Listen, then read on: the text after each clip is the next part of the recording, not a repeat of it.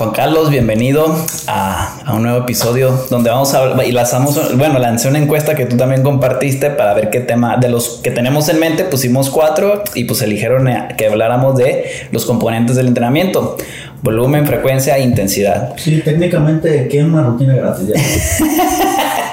Ah, pero aquí, como, le decimos todo el tiempo, hay que ver quién es la persona, eh, sus objetivos. Entonces, hay cosas que, que, se tienen que valorar. No nada y aquí nada más vamos a dar recomendaciones generales. O sea, puedes tener una persona principiante a una avanzada, el entrenamiento puede ser totalmente diferente, ¿no? Porque tendrías que empezar desde que empieza a hacer bien los ejercicios, que tenga una buena técnica y una persona avanzada, así que ya sería pues esto y, y que Dios te bendiga, ¿no? Ahora, esa encuesta quiero pensar que soluciona hipertrofia.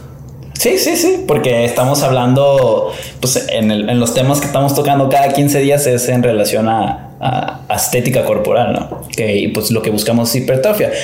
Fíjate, algo muy curioso es que las mayorías de personas piensan que hay una rutina para definición y una rutina para aumento de masa muscular.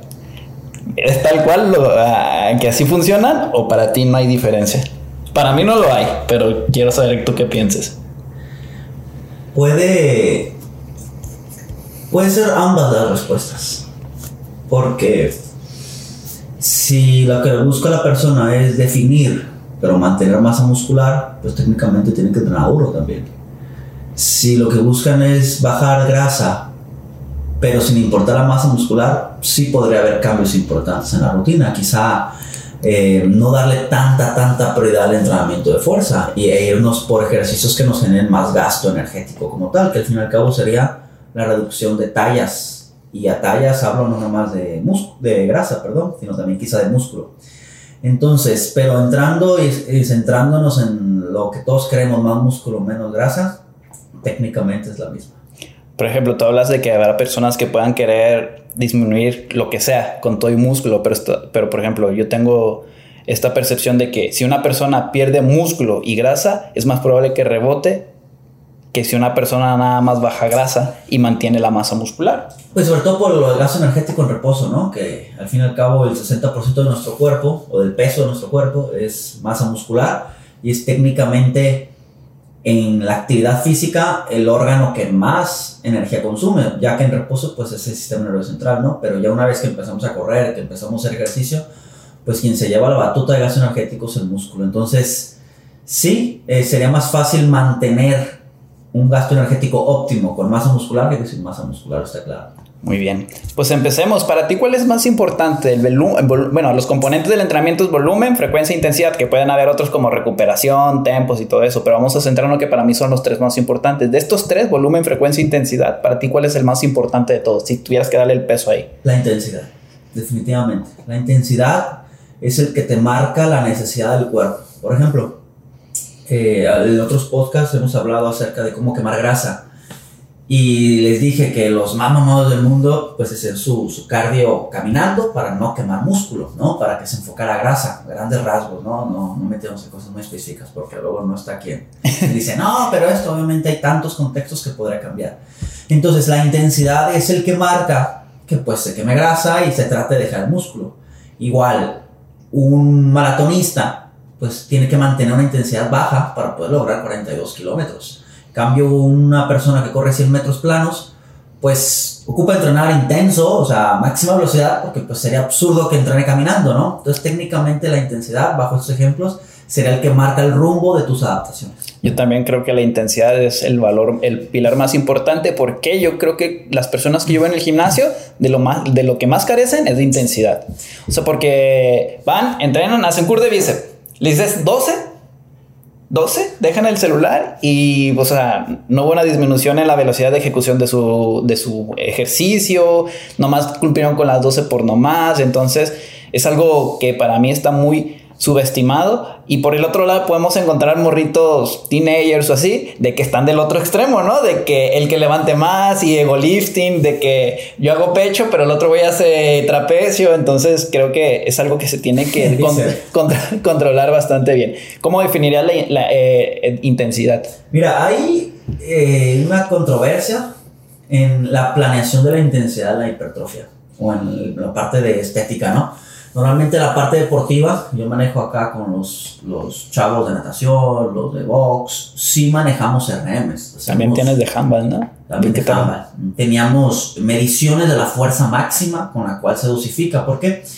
Porque en los deportes generales o en los deportes coloquiales, fútbol, básquet, etcétera, pues necesitamos dosificar cargas, en lo cual no es la hipertrofia lo principal, sino la fuerza pura. Entonces, por ejemplo, en ese caso, ellos pueden entrenar pierna todos los días obviamente dosificando las cargas, un día 40, 50, 80, 100 y bajamos.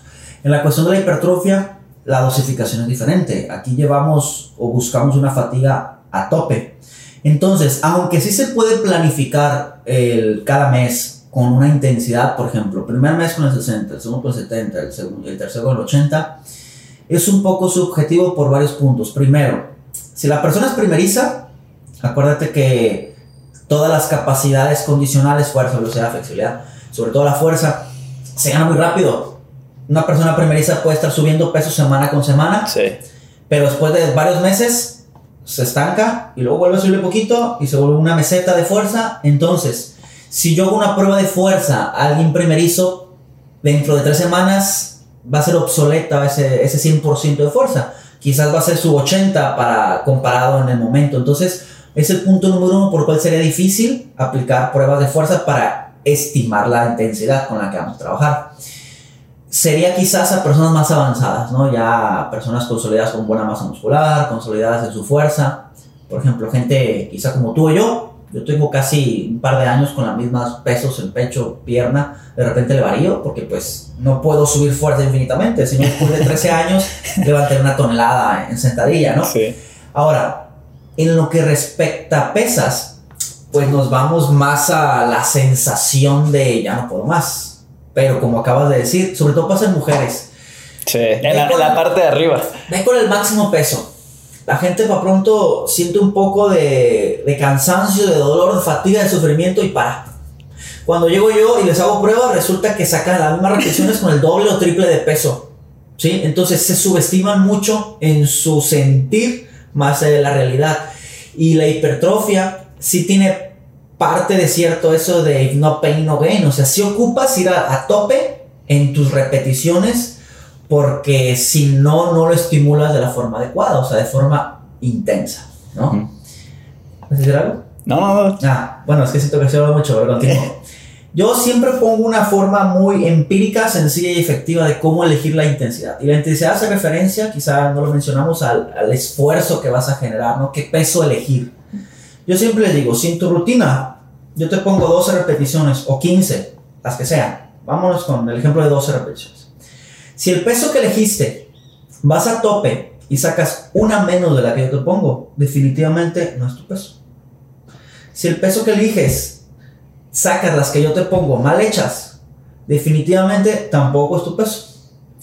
Si el peso que eliges sacas las que yo te pongo a tope, pero a full, ¿eh? No que te quede una reserva, a full, y las sacas bien, puede ser tu peso. Sin embargo, lo más seguro es que en la segunda o tercera serie vas a tener que bajarle porque la fatiga se acumula. No estás fresco. Entonces, tienes dos opciones. O bajarle de peso en la siguiente, que estaría bien, pero yo no lo veo más óptimo yo siempre dejo un rango de más 2. ¿Sí? Elige un peso en el que sabes que saqué 10, pero puedo sacar una más, una extra, una segunda extra a tope, a full full y una tercera ya no. Déjalo, es un buen peso porque la misma fatiga te va a hacer retroceder quizás a 11, a 10 y habrás oscilado entre la repetición que yo te pongo más un 2 como máximo. Si el peso que eliges definitivamente te va a sacar 3 más de las que yo te pongo, definitivamente va sobrado. Entonces, una forma muy sencilla de elegir tus pesos y de autoconocerte, porque pues tienes que ir calándole, ¿no? ¿Cuál es el problema? El problema es lo que has de mencionar. Mucha gente que se subvalora o gente que siente un poco de dolor y le para. No, es que sí, sí me dolió. No, yo creo que si te esfuerzas y te pico las costillas, haces unas 5 más. Entonces, esa es la forma empírica más sencilla de elegir tus pesos cuando realmente no te conoces. Sí, ahora que vamos a decir de manera de resumen que la intensidad es qué tan intenso, bueno, no está bien definir una palabra con la misma palabra. ¿Qué tanto esfuerzo empleas? ¿Qué esfuerzo estás empleando en ejecutar la serie que, que estás haciendo? Ya hablaste sobre el volumen, eh, sobre la intensidad que el RM. ¿Tú lo recomendarías, que es una manera de medir la intensidad? ¿Tú en qué persona recomendarías? O sea, ¿sabes qué? Vamos a hacer test de RM, pre de banca o los ejercicios que vayas a seleccionar. En dos momentos. Primero, en gente muy avanzada, porque ahí sí tiene que haber progresiones y más pesos sí es más progresión. En avanzados que levantan 100, 200, 300 kilos, ¿sí? Sin mencionar que llevas un parámetro. Y en personas que quizás no son primerizas, pero son débiles. Entonces, uno de los parámetros para la hipertrofia sí es levantar peso, lo cual antes de la hipertrofia tienes que ganar fuerza. Entonces sí sería bueno tener un, un, un sistema, un anotado de tus fuerzas para saber que realmente estamos progresando en la fuerza. Sabes que dedicar uno o dos meses de fuerza máxima y después situarnos en el entrenamiento de hipertrofia una vez que hayas reclutado más fibras para generar más fuerza.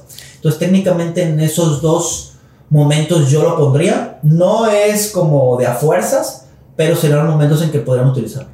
Y por ejemplo, utilizas 1R, la prueba de 1RM o las estimaciones de 1RM, porque a los que no saben, 1RM es cuando tú haces una repetición y ya no puedes sacar otra. Pierdes la técnica, ya no la ejecutas, esa es tu, tu repetición máxima con X peso. Y las estimaciones, por ejemplo, tienes que sacar menos de 6 repeticiones con cierto peso y esos resultados los metes en unas fórmulas y te da una estimación de tu 9RM. Obviamente, el, estándar de oro es eso, como que el método directo. Este es un método indirecto. ¿Cuál recomiendas tú? Personas avanzadas, eh, RM directo, sobre todo atletas, y personas que ya han hecho su RM antes. Porque, por ejemplo, si yo ya sé que mi RM pasado fue 100 kilos, pues no voy a partir con 80, sería absurdo, parto de 100, sí. Y de ahí minimizo el esfuerzo y optimizo el resultado. Una persona que nunca ha sacado el RM, no, porque primero, pues para ir tanteándole, incluso yo que no lo conozco, ni estoy tanteando, quizás voy a hacer muchas series de aproximación y cuando haga la repetición buena va a estar fatigadísimo y lo más seguro es que pueda más si hubiera estado este, fresco, sin mencionar que si en una de esas que yo calo el peso me paso, se puede lesionar. Sí. Sí, es, entonces por eso es muy importante. Yo también considero que sean personas avanzadas, porque si es una persona principiante, no tiene la técnica, no tiene la fuerza, esos test van a perder su validación muy rápidamente. Entonces son muchas cosas que se tienen que contemplar. Entonces puede ser una opción estas aproximaciones a RM. Ahora, la, la forma indirecta, siempre hay una regla, ¿no? Tienes que ir al fallo, definitivamente. Al fallo, pero que a la hora de hacer el fallo no salga más de 10 repeticiones. Si tú sales, sacas más de 10 repeticiones, que hice 15 y termina el fallo, meto la fórmula. Mientras más repeticiones tengas, más error estándar va a haber. Entonces yo recomendaría de forma óptima máximo un 6 repeticiones para que sea mucho más eh, viable el resultado de la fórmula. Sí, ahora sí que entre más te acerques al 1, la fórmula va a ser una mejor estimación de eso, ¿no? Muy bien. ¿Qué te iba a decir? Eso me olvidó. Bueno, entonces tenemos el 1RM que lo podemos sacar de manera directa e indirecta. ¿Qué otras maneras tenemos para evaluar la intensidad? La velocidad de ejecución. Definitivamente. Esa es más complicada de, evaluar. Definitivamente la potencia, en términos sencillos, es la cantidad o unidad de trabajo, qué tanto trabajo haces por unidad de tiempo.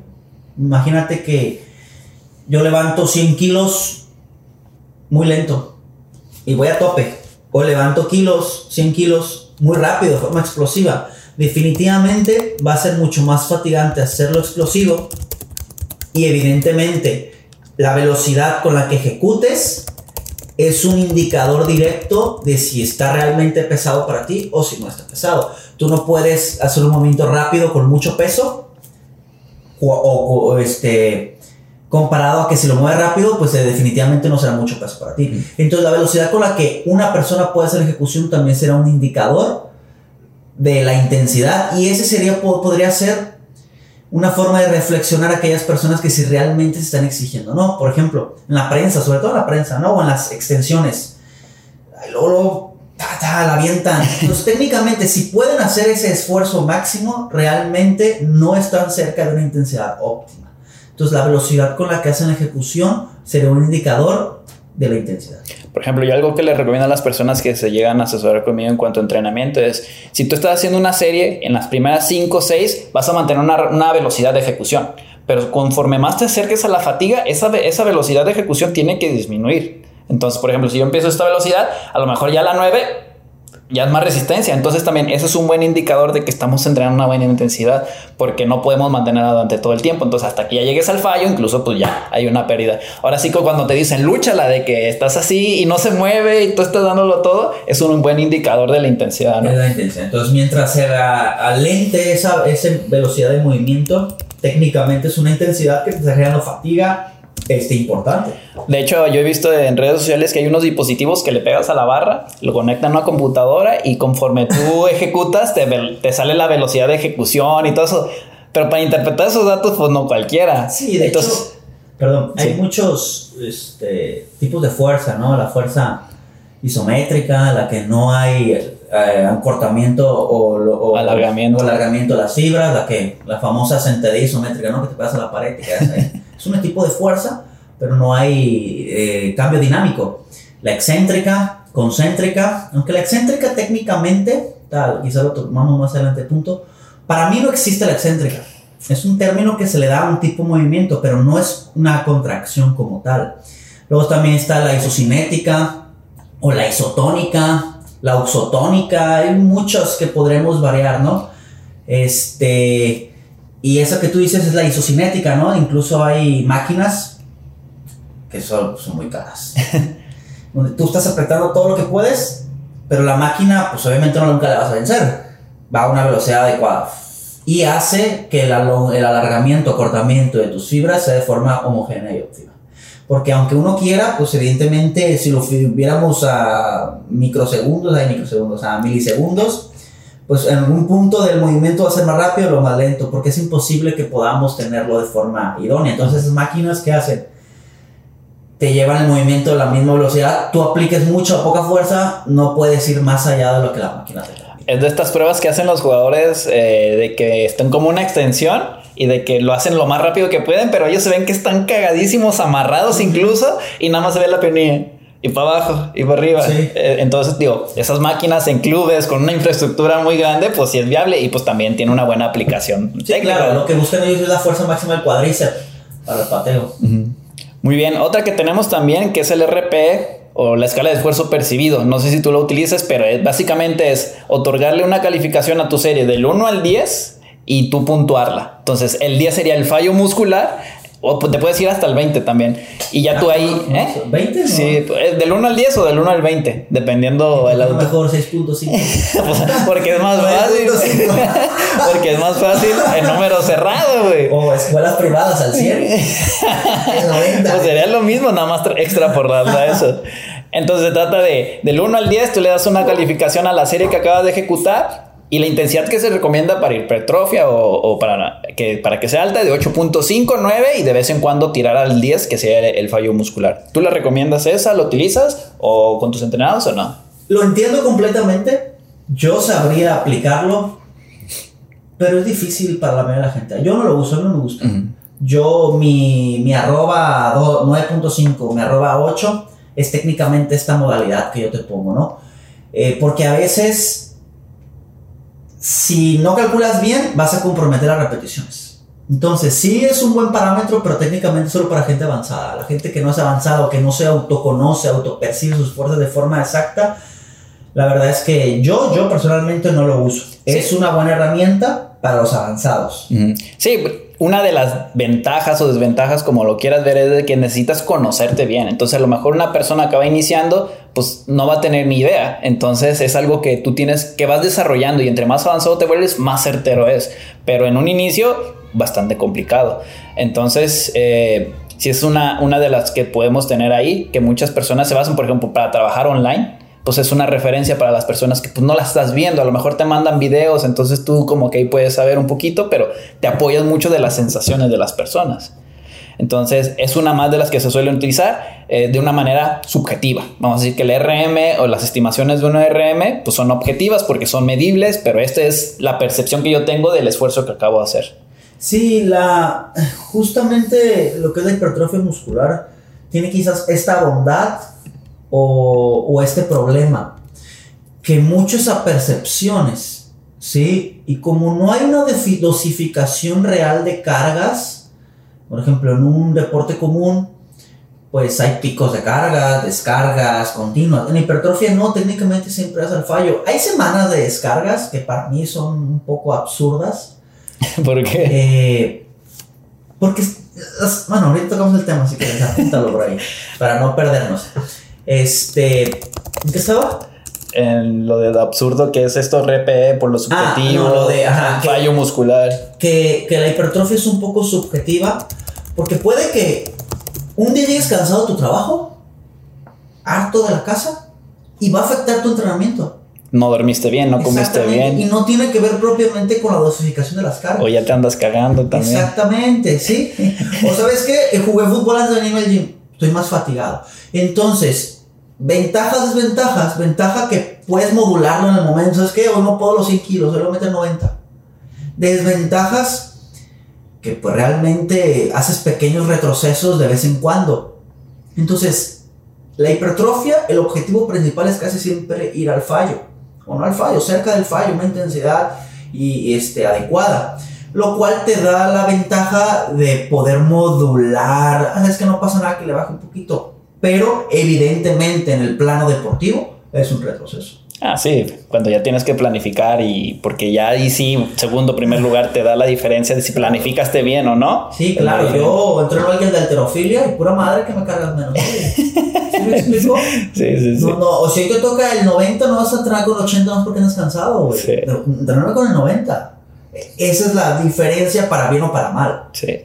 Otra manera que tenemos para estimarla es el RIR, que son las repeticiones en recámara. Es muy parecido al RP, pero básicamente, por ejemplo, si yo con 100 kilos en sentadilla saco 10 repeticiones y la onceava ya no la saco, ahí tengo repeticiones cero. Entonces, si yo te pido que trabajes a una intensidad de RIR 2, es que tú con esos 100 kilos saques 8 repeticiones. Esto también es una manera subjetiva, pero estas últimas dos que yo he visto son- últimamente como que se suelen utilizar mucho eh, o las suelen mencionar mucho los influencers o los que se dedican a divulgar información en redes sociales porque pues es algo más sencillo que estimar el 1RM cuando estamos a distancia. ¿Tú qué opinas de esto? ¿Lo mismo? El, lo de repe- la repetición en recámara En- sí son más viables, que técnicamente la forma que dije al principio de un más 2 incluye eh, lo de arroba y lo de repetición en recámara, ¿no? Técnicamente es la forma de elegir tu esfuerzo y la forma de saber cuántas repeticiones hacer, técnicamente. Esto sí es más viable, pero vuelvo a lo mismo, necesitas conocerte, necesitas mínimo un par de meses para saber tus fuerzas, definitivamente, ¿no?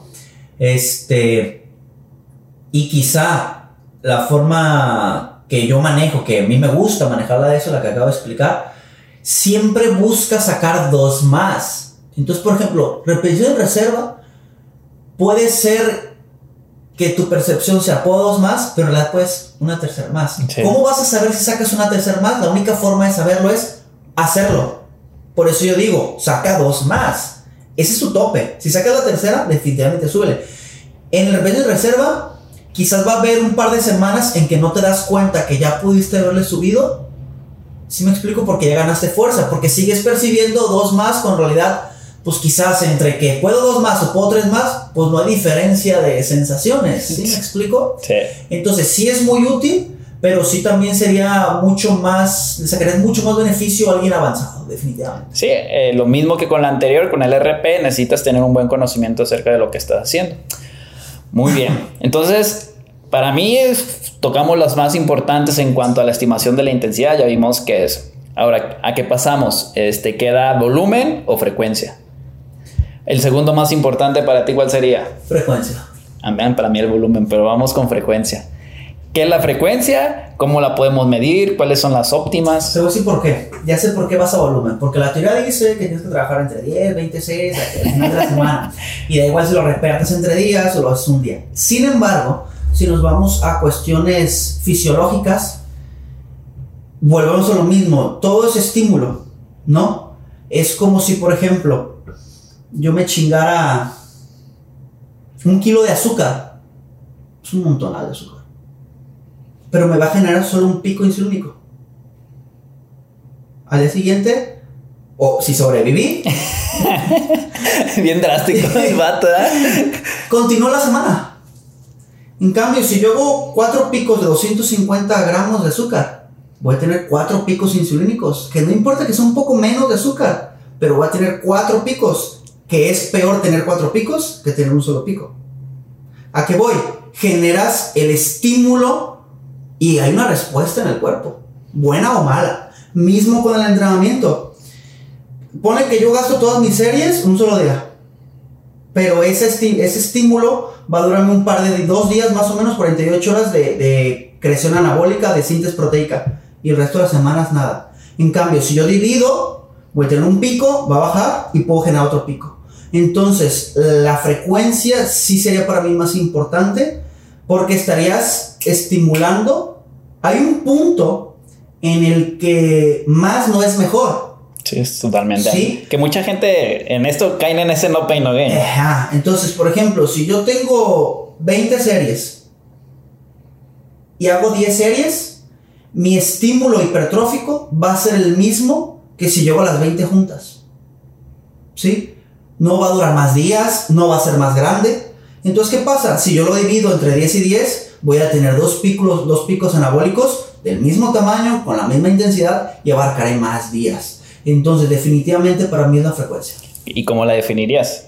Frecuencia. La frecuencia, las veces que generas un mismo estímulo. En este caso, sencillo, la distribución de músculos, ¿no? ¿Cuántas veces a la semana, hablaremos de semana, eh, entrenas un mismo músculo? La teoría nos dice que de 48 a 72 horas es como el pico que el cuerpo genera este anabolismo, vuelve a recuperarse y puedes volver a darle a Estímulo. Estímulo, exactamente. Entonces yo, yo soy bien básico, yo no ando con fregadera, yo no le complico la vida a nadie, a menos que ya sea alguien avanzado, que tiene deficiencia de ciertos músculos, pero en general, dos días cada músculo a la semana, fin. Sí, o básicamente es cuántos días a la semana entrenas, tocas un, un, músculo, por ejemplo, el lunes hace pecho y el jueves también, ya tienes frecuencia 2. Si fuera una frecuencia 3, es lunes, miércoles y viernes, y en esa frecuencia suelen caer las mujeres en pierna o en glúteos como, de una manera general, y una frecuencia 1 podría ser, pues como tú lo dices, eh, una vez a la semana hacer pecho, después hacer espalda, y así como tradicionalmente se hace una rutina Wader, ¿no? Que es como yo empecé y estuve entrenando durante mucho tiempo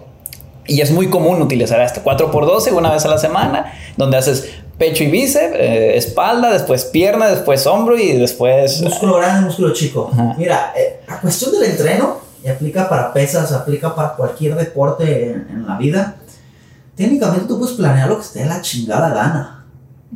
Puede que funcione, puede que no, ¿no? Entonces no hay entrenamiento malo. El único entrenamiento malo será el que te lesione. De ahí en más, Habrá entrenamiento óptimo y entrenamiento no óptimo. Pero malo no puede ser porque de algo te va a servir. Luego cuando dicen, oye, es que está mala técnica. Si yo hago esto, ¿está mal? Pues no, porque los músculos que intervienen en este movimiento se están utilizando. Está bien para eso. Quizá no lo que busco, entonces no sería óptimo. Pero mal no estaría, ¿sí? Entonces, en ese sentido, que si yo hago puros músculos grandes, que si hago músculos chicos, que si los combino, podría ser bastante eh, fácil de planear. Ahora sí, se te acomode, te funcione, porque puede que lo que planeas no funcione. Entonces sí tendrás que modificar, ¿no? Ahora, la frecuencia también dependerá de otros factores, de tus necesidades. Por ejemplo, tengo ahorita un chavo, una vez a la semana pierna, y aún así le crece. A él no necesito darle dos veces. Si le doy dos veces, le crece muchísimo y él no quiere ya tiene mucha pierna. Suele pasar con algunas personas. Entonces, ahí ya elegí la frecuencia con él una vez. Hombro. Hombros suelen ser músculos que refieren mucha carga cuando haces pecho, sobre todo el deltoide anterior. Entonces, hombro yo suelo poner una vez a la semana. El deltoide posterior lo haces cuando haces espalda, ¿sí? Entonces, técnicamente, hombros podría ser un músculo definitivamente que puedes entrar una vez a la semana. Y de ahí si tienes más pecho, menos pecho, lo que te haga más falta, podrías hacer el principio que te acabo de decir. Sabes que mis 20 series no van a ser 10 y 10, van a ser 7, 7 y 7. Y ya hice una frecuencia 3 del músculo, generé más picos, siempre y cuando respetando descansos, para darle prioridad al crecimiento de ese músculo. Esa sería la forma en que realmente podríamos eh, modificar las frecuencias de cada, cuando, cada cuánto estimular el músculo. A eso algo parecido a mi siguiente pregunta. Dimos como manera general de que se busca estimular dos veces a la semana el mismo músculo. ¿Hay algún músculo que consideres que debe de estimularse más? Ya me dijiste, por ejemplo, que el, que el hombro a lo mejor tú lo consideras una vez, pero que puedas pasarte una frecuencia 3 en algunos músculos. Pantorrilla, Músculo estabilizador es también glúteo. Glúteo puedes darle varios, varias veces. De hecho, pues glúteo se da de forma indirecta con haces sentadillas. Si haces piernas tres veces a la semana, pues técnicamente estás haciendo glúteo. A mí algo con el conflicto que tengo ahorita con glúteo es de que se está glutificando todo, güey. O sea, que todo enfocado en glúteo. Entonces, le meten un chingo de volumen un chingo de frecuencia, entonces a veces no necesitan. Sí, exactamente. Entonces, que hip thrust y que esto enfocado en glúteo. Entonces, sí entiendo la necesidad o lo que muchas mujeres quieren que les crezcan las nalgas, güey. Pero realmente, para mí, con sentadilla, hip thrust y pues a lo mejor peso muerto y uno, dos, tres ejercicios accesorios, o sea, de aislamiento, para mí es suficiente. Y las morras les meten que desplantes, que sentadilla, que prensa, que hip thrust a una pierna, dos piernas y la chingada. Técnicamente le agregan todo lo que hay, ¿no? O sea, puede que les funcione, puede que no. Vamos a lo mismo, no hay rutina mala, rutinas óptimas. Sí. Sí. Eh, pantorrilla, definitivamente, volvemos a lo mismo. La frecuencia tiene parámetros a respetar, ¿no? Eh, siempre y cuando generes eh, los volúmenes adecuados. Por ejemplo, algo que sí no valdría sería hacer una serie. ¿Sí? Los estudios normalmente siempre hacen comparativas de una serie de pecho contra tres o cuatro series de pecho. Y siempre hay diferencia significativa de crecimiento cuando haces tres o cuatro. Entonces, técnicamente, definitivamente una serie no te serviría. Entonces, no te convendría planificar a una o dos series un día y aunque entrarías dentro de la distribución, porque al final dos series por siete días, pues da 14 y estás dentro del rango de 10, sí. Pero no, definitivamente eso sí, no te convendría. Sí tendría que respetar eh, los tiempos de descanso, al menos un día de descanso, que por ejemplo, si yo entreno lunes a las 5 de la tarde y entreno el miércoles a las 5 de la tarde, habrán sido 48 horas. ¿Sí? Martes 24, miércoles 24. Entonces un día sí, un día no, sería como quizá lo mínimo que podrías dejar de respetar para cumplir con criterios de crecimiento. Sí, yo también la pantorrilla, incluso hay, algunos autores que la recomiendan hasta cuatro veces por semana. El glúteo también creo que en general puedes entrenarlo tres veces. Y ya si quieres como que mejorar o algo particular con algún músculo, pudieras añadir, como lo haces con este chico, de que con una, una vez a la semana reacciona bien a las piernas, pues con eso es suficiente. Ahora, sí, me perdí un poco.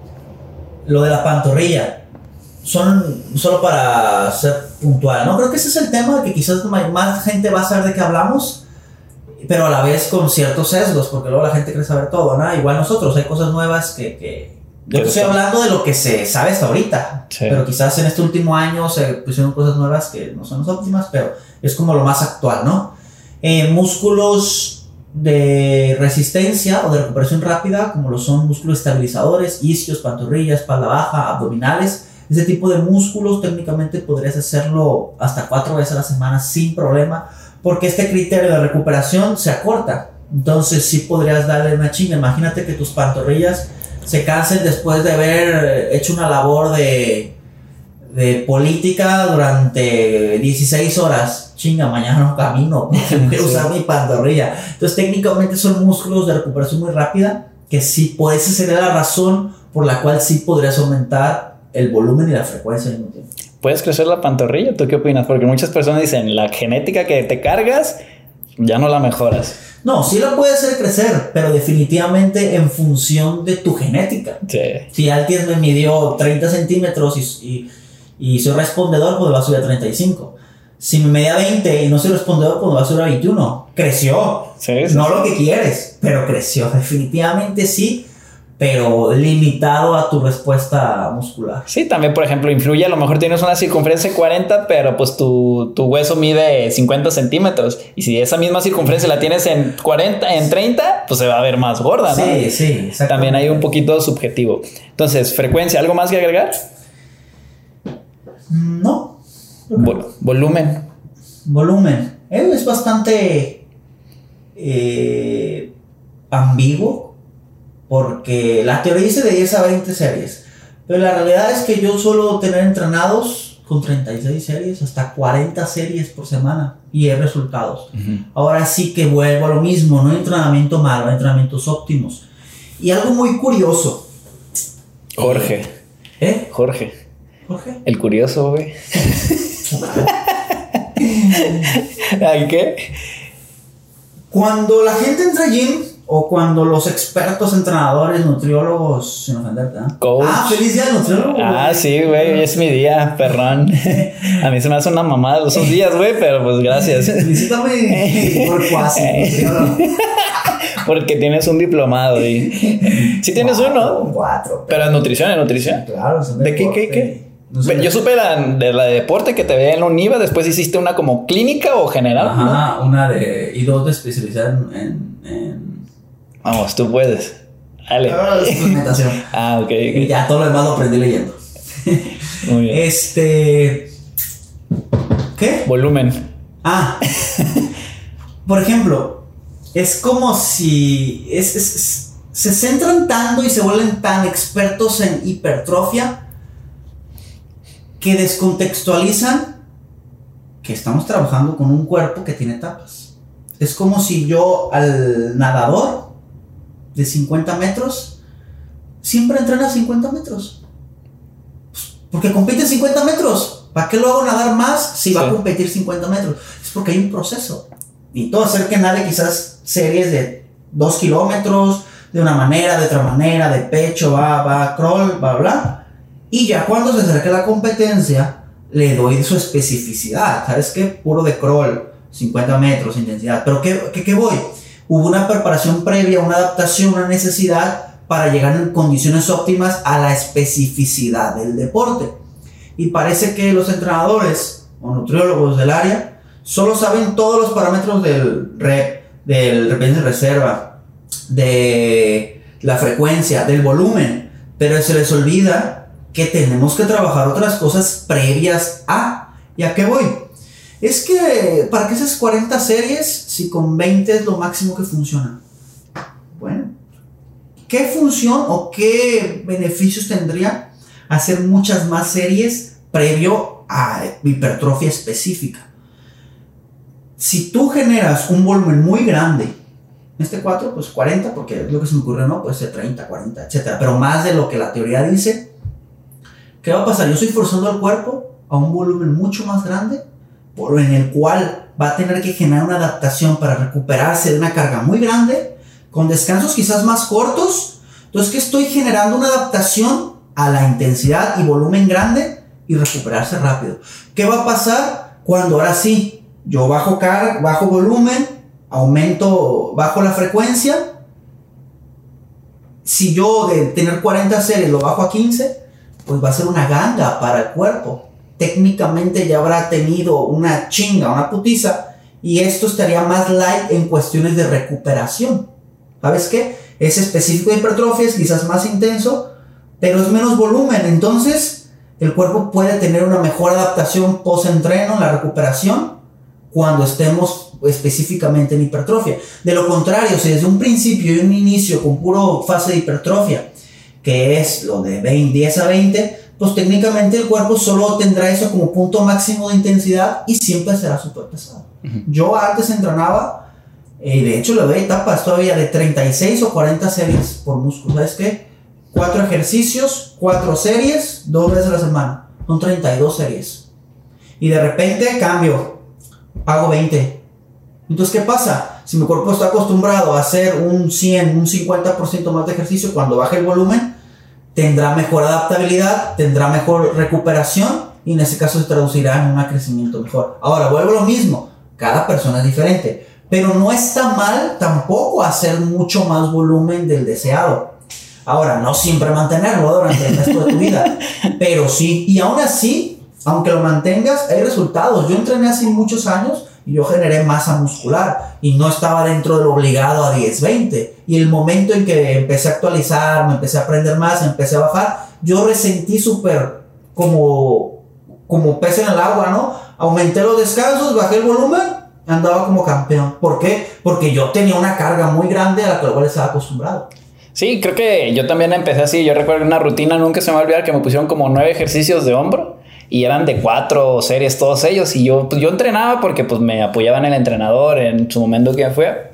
Y pues funcionaba, o sea, y así mucho tiempo entrené y progresé, fui subiendo de peso, fui mejorando mi cuerpo, y ya después como que te topas con la literatura, porque realmente es algo nuevo, ¿no? O sea, como que este, la hipertrofia, el culturismo, que se estudia como tal, con bases científicas, realmente tiene que 20, 30 años, que realmente es bien poquito comparado con otros deportes como el fútbol, así.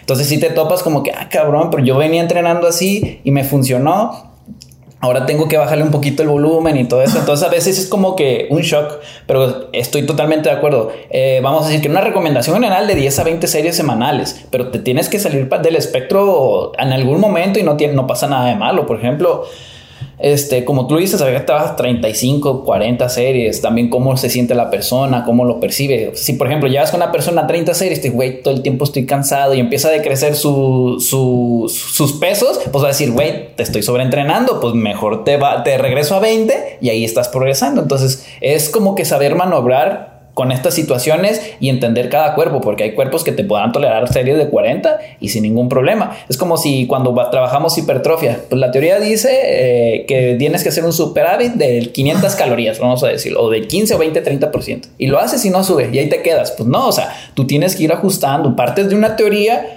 ves cómo reacciona la persona al estímulo que tú le estás brindando y ya después vas ajustando en la que te puedes salir de ahí, porque hay personas que se van a salir sí o sí. Sí, y definitivamente esa parte, ¿no? De súper adentrado, que no, que para que haces más no sirve hablar. Sí, quizás habrá un punto en el que más no es mejor. Quizás el resultado de hipertrofia, que me da 40 series, es el mismo que me da 20, pero no lo estoy haciendo por el hecho de que me dé más hipertrofia, al menos no en mi planeación de Juan Carlos, sino porque estoy buscando, aparte de esa hipertrofia, recuperaciones más rápidas, eh, este, adaptabilidades propiamente energéticas, que después vas a ir sobrado cuando bajes el serie. Entonces, por eso digo, se centran tanto solo en la parte hipertrofia que dejan de lado los beneficios fisiológicos que te podría aportar una como pretemporada, ¿no? Que podríamos verlo en ese sentido. Y como dices, definitivamente, pues modularlo, ¿no? Y no hay entrenamiento malo, si te da resultados, adelante, si no te los da, definitivamente tienes que modificar. Entonces la teoría, el volumen es cuántas series hacemos por semana. La teoría te dice que de 10 a 20 repeticiones es lo adecuado y de y, ¿eh? series. series es lo adecuado y ahí puedes variar un poquito en esa parte. Ahorita que ya estamos en volumen, me vas a decir acerca de la semana de descarga. porque tú consideras que no debería ser tan importante o, o no sé qué dijiste hace rato? Es absurdo. La semana de descarga es que volvemos a lo mismo, se apegan tanto a la teoría, lo que dice el nuevo artículo. Y luego saca un artículo y parece que es lo único en, la, en el mundo. Señores, hay como miles de artículos. Necesitan comparar mínimo 10 para saber si es la tendencia o no. Luego me sacan, es que en este artículo dice, ah, ok, en 10 dice que no. ¿Dónde está la tendencia? Sí. o que no? Pues que no. y luego todos los artículos concluyen, se necesitan realizar más investigaciones. Siempre concluyen, vamos a decir así. no la gente, más bien los expertos también pendejos. ¿Por qué? ¿Están o estamos? Están. no, ¿a qué voy? A lo que voy es lo siguiente. Hay que saber interpretar datos. ¿Sí? Para empezar, lo más sencillo es esto. Lee varios artículos uno puede decir que no, pero puede decir 10 que sí. Entonces, pues yo le hago caso a 10 güeyes frente a uno, ¿no? Ese es punto número uno. Punto número dos. Tienes que desentrañar el artículo para ver la metodología. Porque, acuérdense que los artículos están hechos por personas. Que personas que se equivocan, personas que tienen intereses propios. Yo puedo alterar datos con tal de que salga algo. ¿Sí? Entonces, y puede haber sesgos que no me doy cuenta. Por ejemplo, a la hora de leer el artículo, pues tienes que ver la metodología y para ello tienes que saber del tema. Si no eres experto en, el área de metodología o qué que sí funciona, definitivamente no podrás saber si la técnica o metodología que utilizaron es la óptima o no es la óptima. Desde ahí no podrás tener un criterio si el artículo está bien planteado, la investigación está bien planteada o no. Punto número Punto número dos. Hay que saber diferenciar entre discusión y conclusión. Una conclusión es algo tajante. Yo concluyo que la diabetes se dio por esto.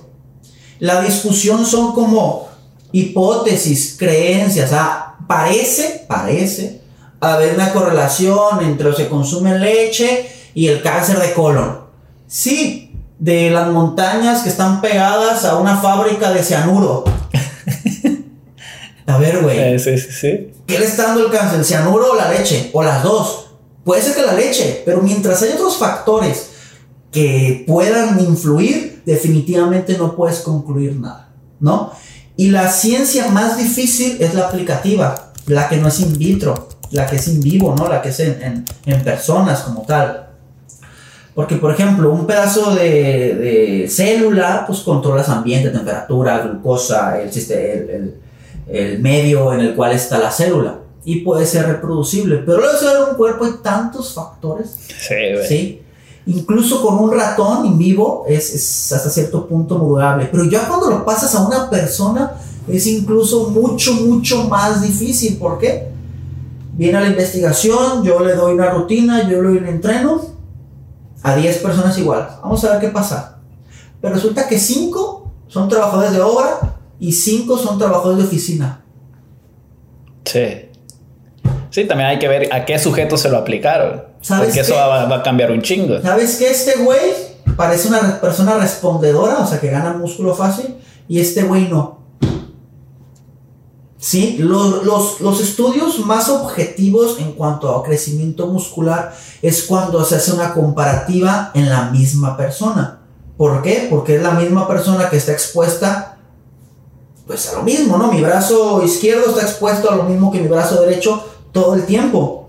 Entonces, por ejemplo, puede ser que haga un protocolo de 20 series, 10 repeticiones con el izquierdo y otro protocolo el cual quiero investigar de 2 series, 5 repeticiones con el derecho. Entonces mido la diferencia. Ahí habría mucho menos sesgo. ¿Por qué? Porque los dos brazos técnicamente están expuestos a un protocolo. Misma temperatura, mismo estilo de vida, mismo esfuerzo. Comida, todo. Exactamente. Entonces, quizás esos serían hasta el momento los estudios de hipertrofia más válidos. A menos que tengas a 20 personas encerradas en un cuarto que por forma voluntaria te cumplan todo, ahí sí, pero la verdad es que si tú te pones a leer la mayoría de los estudios, eh, en ese sentido, hay muchas cosas que debatir, ¿sí? Entonces, uh, ¿por qué la parte de descarga, que no, que la teoría dice que la descarga, la descarga técnicamente solo funcionaría para mí como deportista, cuando estás talachando el mismo segmento muscular, la misma este, abanico de técnicas, porque todos los días lo haces, es como el futbolista, todos los días corre. ¿No? No va a ser, oye, hoy de manos, hoy no usen los pies, muchachos, descansen los pies. ¿O qué le va a decir al, atletismo? Hey, hoy nadan. ¿Sí me explico? Pues, hoy corres mucho, hoy poco. Hoy más intenso, hoy más más despacio. En el culturismo no, en el culturismo tú dejas de usar ese músculo dos días porque es el tiempo en que se recupera. Pero no lo aíslas totalmente. Si pues, tronco superior, aíslas abajo. Pero por ejemplo, si es una dominada, involucras el glúteo. No a la misma intensidad, pero no es de que. Pero ahí está tu descarga. ¿Eh? Ahí está ah, tu descarga. Sí, sí me explico? O sea, esta descarga no realmente es una descarga muscular, no es una descarga de la carga de tu día, de tu estilo de vida junto con tu deporte. Que en ese momento sí, pero planearla o que debas de hacerla porque ya te toca descarga. En el culturismo yo no he hecho descargas, yo hago una descarga cuando me voy una semana de Navidad nomás porque no entreno. Yo nunca hago descargas que volvemos a lo mismo que te explicamos hace rato, que los pesos y la intensidad son un poco subjetivas porque llegas un poco cansado y puedes menos. Entonces, sigues cansado y estás levantando 10 kilos menos que hace una semana, ahí está tu descarga, tu propio cuerpo te lo está pidiendo. Ya, si tu entrenamiento está tan pasado de verga que de plano lo que mencionaste, ¿sabes qué? Empecé con 100, 80, 70, ahí sí. Pero entonces técnicamente entonces el que está mal es tu entrenamiento. No es propiamente que necesites una descarga. ¿Sí me explico? Sí, sí, sí, Para mí, por eso las descargas son absurdas. Sí, mira, pero los que no sepan, una semana de descarga es donde venimos trabajando con 20 series semanales, eh, pasan 6, 8, no sé cuántas semanas y aplicas una semana de descarga, es bajar ese volumen, no sé, a 15 o a 14, donde estás haciendo menos volumen, lo que se supone que hacen estas este, estrategias es disipar la fatiga para después reincorporarte y poder seguir progresando de una manera. En, pocas palabras es, tienes semanas de chinga, le bajas las cargas para poder recuperarte de forma óptima y poder darle. Pero volvemos a lo mismo. Cuando usas el mismo segmento corporal, es obvio, porque diario estás exigiendo. Pero cuando tus segmentos corporales son alternados, cuando alternas, haces descargas. Y además en el culturismo, vuelvo repito, cuando estás cansadito, un poquito menos hoy, ahí haces una descarga. Entonces, planearla directamente como tal, yo no lo haría, a menos que sí tenga en mi propia planeación unas cargas importantes en donde yo sé, por ejemplo, normalmente las cargas las hago en mujeres yo, en donde yo sé que sí le he puesto cuatro días a la semana pierna, que técnicamente si es toda la semana, ahí sí que no descarga.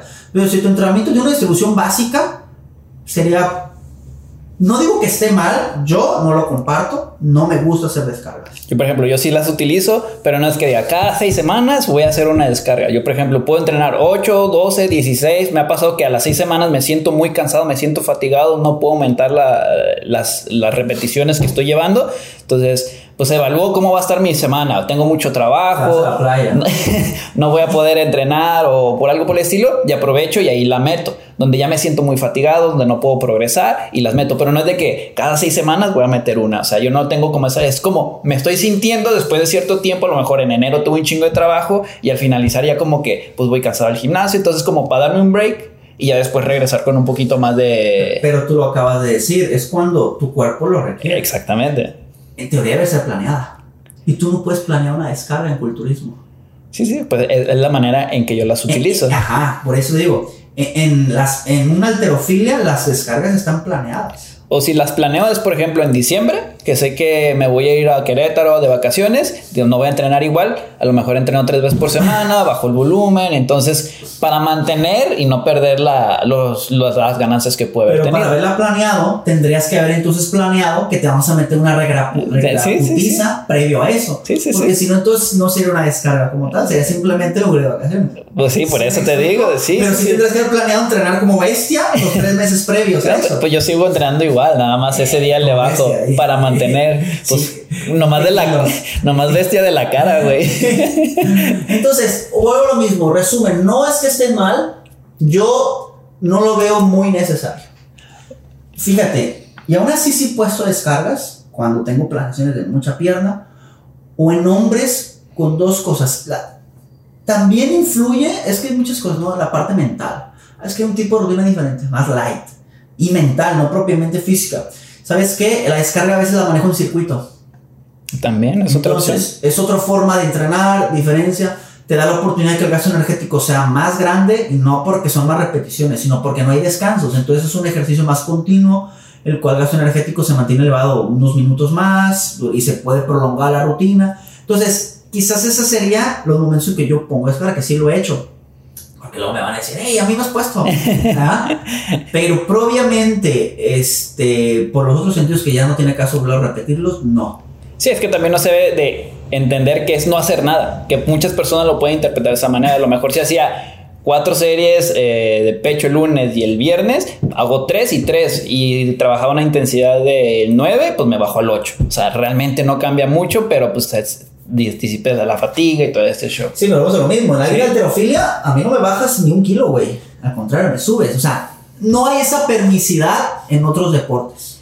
Pero, por ejemplo, no sé mucho de entrenamiento en otros deportes, pero, por ejemplo, sí tienen como que, vamos a decir, la... ¿Cómo se llama? La general, cuando la empieza. General. La preparación general y ya después empiezan con mucho volumen de muchas cosas que no son funcionales para el deporte. Vamos a decirlo, por ejemplo, los futbolistas que se van a correr a la playa. Una pretemporada. Ándale, entonces ya después van haciendo más específicos. Y antes de entrenar, antes de la semana de competencia, en el caso de estas personas, pues sí suele haber un taper, creo que le llaman. Ajá. Entonces es como una descarga, ¿no? Pero está planeada. Por eso, por eso. Pero sí se utilizan, pues. Sí, sí, sí. O sea, pero durante todo ese periodo es, trabajame estas intensidades, estas no, y de hecho, aunque eh, estés en pico de preparación general, hay micro hay pequeñas descargas, pero sí las hay, o sea, son, ahí son necesarias. ¿sí, sí, sí, sí, Entonces, por eso digo, puedes hacerla, pero también puedes no hacerla.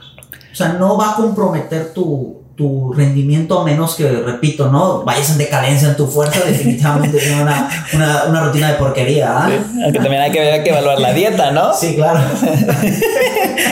Muy bien, vámonos un poquito más rapidito. Ya vimos volumen, frecuencia e intensidad. Ahora, rango de repeticiones para hipertrofia, ¿qué, ¿qué rango tú manejas? Fíjate, Yo soy partido de la fuerza. A mí me gusta Yo también. peso.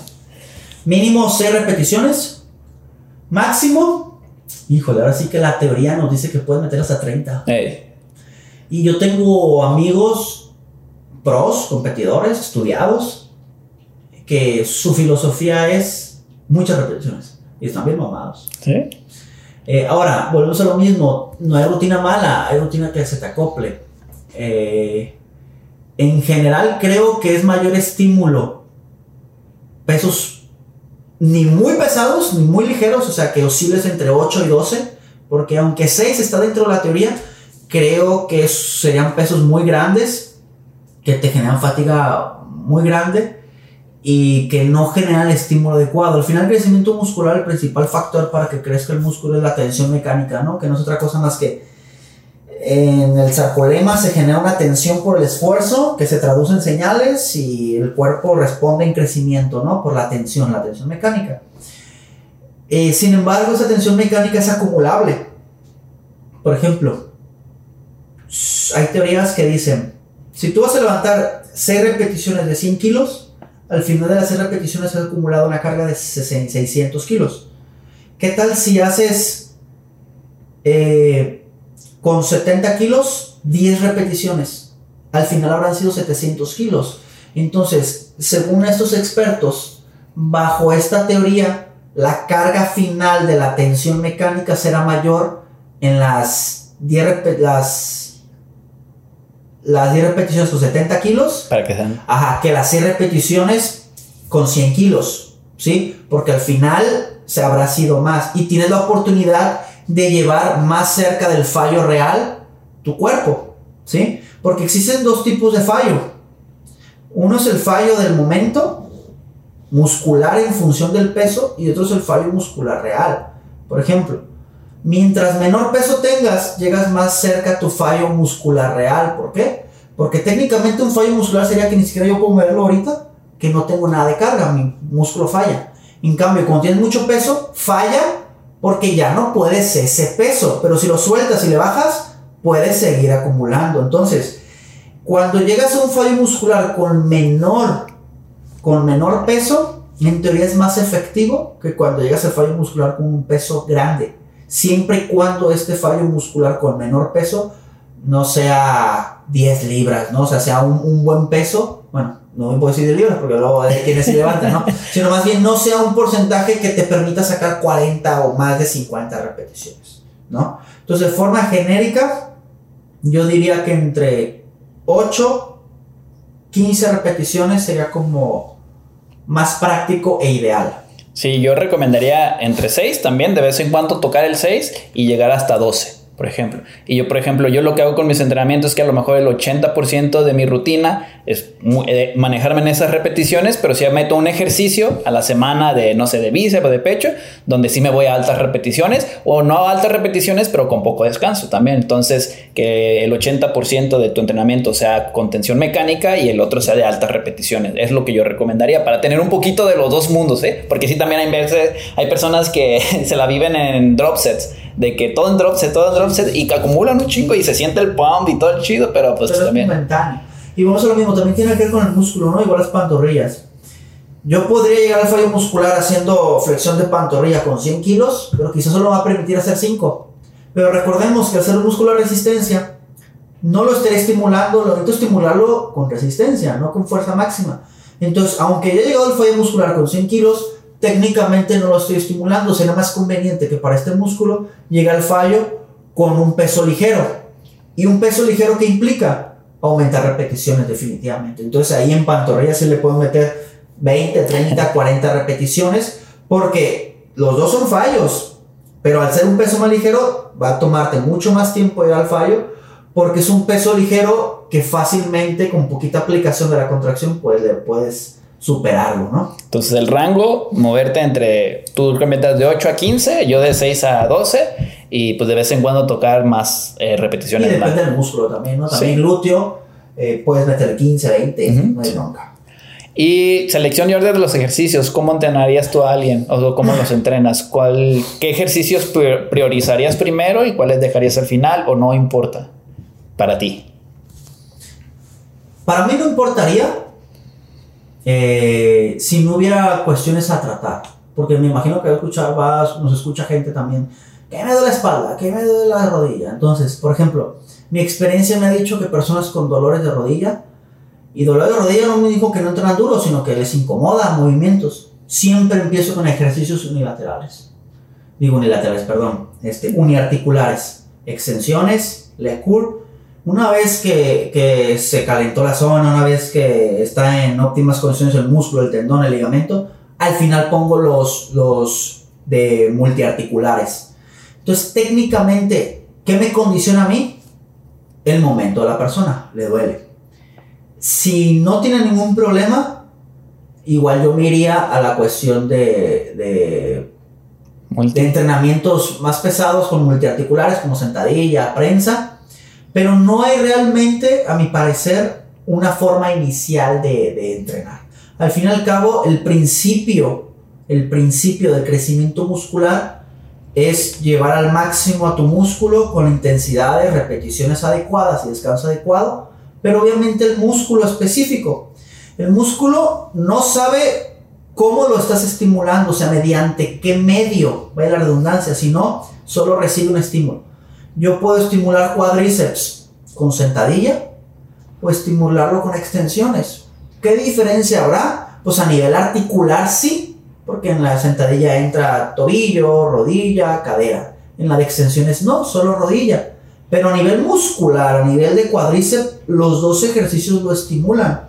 No es como que el músculo diga, ay, güey, es extensiones. No, no voy a crecer con extensiones, solo voy a crecer si es con sentadilla. ¿Sí me explico? Es absurdo. Entonces, mediante esa primicia, no tendría por qué haber diferencia con qué ejercicio inicias. Bajo, si ya le metes cuestiones de que le da rodilla, ¿sabes qué? Eh, tiene problemas lumbares, no tiene flexibilidad en tobillo, no puede ser la sentadilla hasta abajo, se, se dobla demasiado. Esos serían los parámetros realmente que me haría cambiar el orden y selección de ejercicios. De ahí el más, la verdad es que puede haber muchas formas de iniciar. Y la fatiga que te genera, por ejemplo, una sentadilla o un ejercicio multicular, remos, pesos muertos, lo que sea, también no la estás tomando en cuenta o sí para iniciar o no con uno o con otro. Porque a lo mejor la fatiga que generas a nivel muscular, pero también al sistema nervioso central, que eso es más difícil de disipar, ah, ¿no? Eso normalmente, pues iniciamos con músculos grandes, ¿no? Sí, tomando en cuenta que no tienen esta, esta, estas condiciones. Por ejemplo, yo entiendo que si una persona le da la rodilla, empiezas con fatigas el músculo de una manera local para que cuando llegue al multiarticular no cargue tanto y sea más este, dócil el ejercicio en sí por eso. Yo lo entiendo perfectamente, pero este, ¿Estás de acuerdo que hacer una sentadilla y después pasar una extensión es diferente que hacer una extensión y pasar a sentadilla, ¿no? Totalmente, sí. Y, y, también la tensión, ¿no? Pero no porque sea mejor o peor, sino por cuestión de fatiga, ¿no? O sea, ese sería el, distintivo de esto, ¿no? Y, por ejemplo, ¿qué beneficios tendrá una sentadilla hacerlo al principio? Pues que va a estar descansado, le vas a meter todo el pump. Entonces, no nomás a nivel de pierna, sino toda tu estructura va a tener una tensión muy grande que te va a hacer tensarte, beneficios de calcificación, etcétera, etcétera. En cambio, perdón, en cambio, si llegas ya cuando estás cansado, pues quizás el estímulo va a ser parecido a nivel muscular, pero la tensión este, esquelética que vas a generar el resto del cuerpo no hace lo mismo, porque lo mismo que tengas 100 kilos a que tengas 20.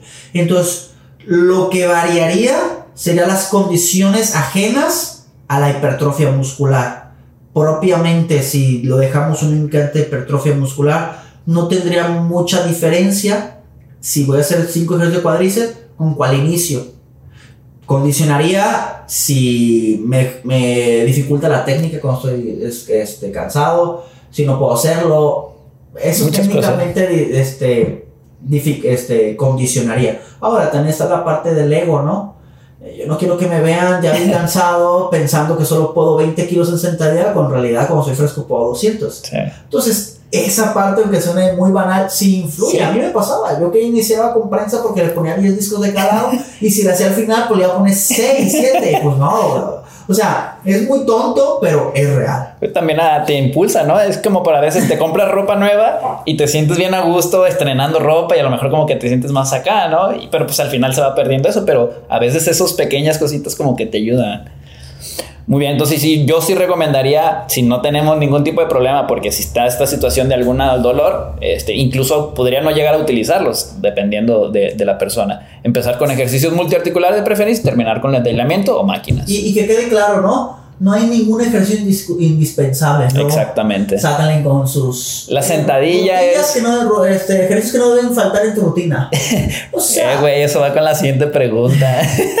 dale, dale. o sea definitivamente, sí sería súper idóneo que estuvieran, pero si no están por X o Y razón, no te va a pasar nada. Puedes Sí. planear otro entrenamiento bien. Oye, que la sentadilla va hasta abajo. Hazla a la mitad, no pasa nada. La biomecánica nos dice que de abajo a los nove- 45 grados, 90, es isquiotibial glúteo, luego es glúteo cuádriceps. Entonces, pues si tú la ves completa, técnicamente estás trabajando toda la pierna.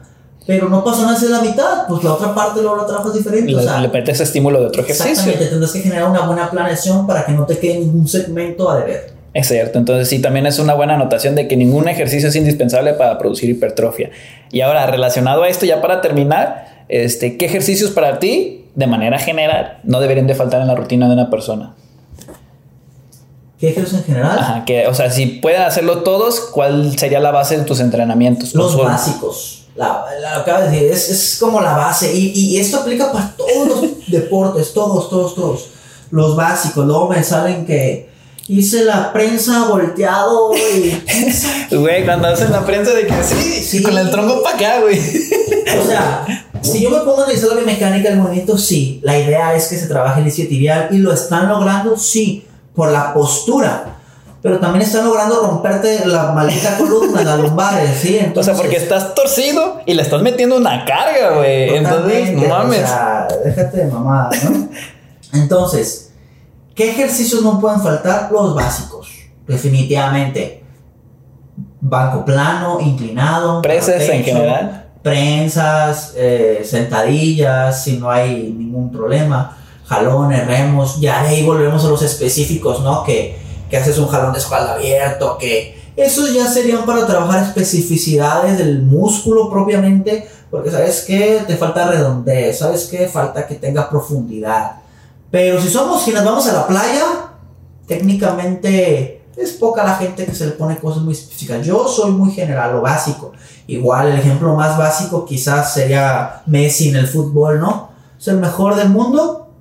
¿Cuándo lo has visto sobre una bicicleta? Hace lo básico, conducir, pasar y tirar. Lo básico que ve un Sí. niño. ¿Qué hace Steve Curry en el, en el, en el básquet? La pasa, tira.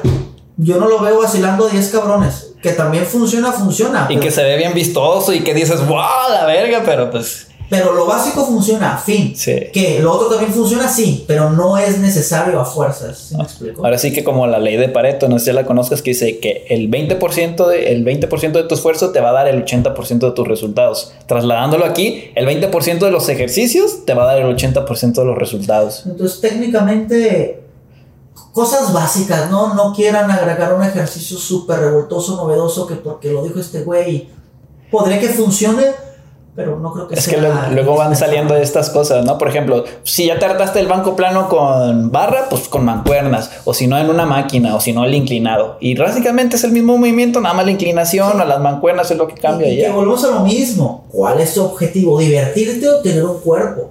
Porque si el objetivo fuera divertirte, pues ya imagino los culturistas comiendo lo que se les antoje, ¿no? Sí. Si el objetivo fuera divertirme, eh, pues hago lo que yo quiero de entrenamiento. Una cosa es lo que necesitas o otra cosa es lo que quieres. Ese es un buen punto también. Sí, a ver la gente, cámbiame la rutina completa. Mm, Eso no necesitas. ¿Lo quieres? Lo hago. Pero Sí, no sí, precisamente te va a dar el resultado que quieres. Entonces, hay que contextualizar eso. Necesidad con querer no siempre coinciden. Sí. ¿Sí? Y que, que- lo básico, lo, lo eficaz, fin, vamos. Se acabó. Y se acabó. Y ya para finalizar, ¿cada cuándo re- recomendarías cambiar la rutina? Tomando como premisa esto que acabamos de hablar. Definitivamente cada mes, pero ojo. Tocamos punto de volumen, tocamos punto de Frecuencia. frecuencia, intensidad, descanso, creo que nos faltó por ahí. Este, descansos, forma rápida, ¿no? Minuto, dos minutos, ya, no entrar en más, eh, más este, debates, aunque entraríamos en esta cuestión de que si yo hice más series y descansé más corto, te daría otros beneficios que quizás no son los más óptimos de hipertrofia, pero otros beneficios que podría sacarle provecho después. Si yo siempre descansaba 30 segundos, yo le doy 2, pues técnicamente tengo una recuperación completa que me beneficia, ¿sí? Entonces ese es el punto.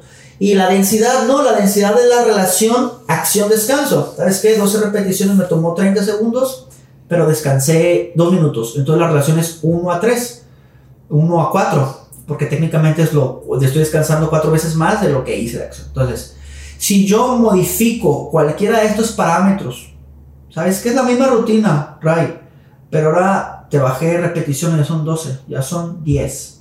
Solo eso, no modifiqué ni descanso, no modifiqué ni ejercicios, no modifiqué ni series. Con eso ya es otra rutina. Sí.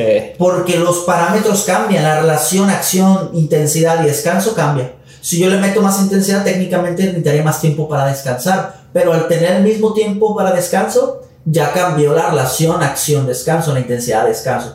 Entonces, definitivamente cada mes pero eso no implica que son otros ejercicios, eso no implica que es otra rutina diferente. Van conmigo, si acaso veo, ah, ¿sabes qué? Te faltó más pectoral superior, en vez de tener plano, inclinado, Cristo hacia el fallo, te pongo inclinado, plano, inclinado, mancuernas, barra, Cristos y acaba. Solo un ejercicio varié, cambié repeticiones, mm. ya está ahí.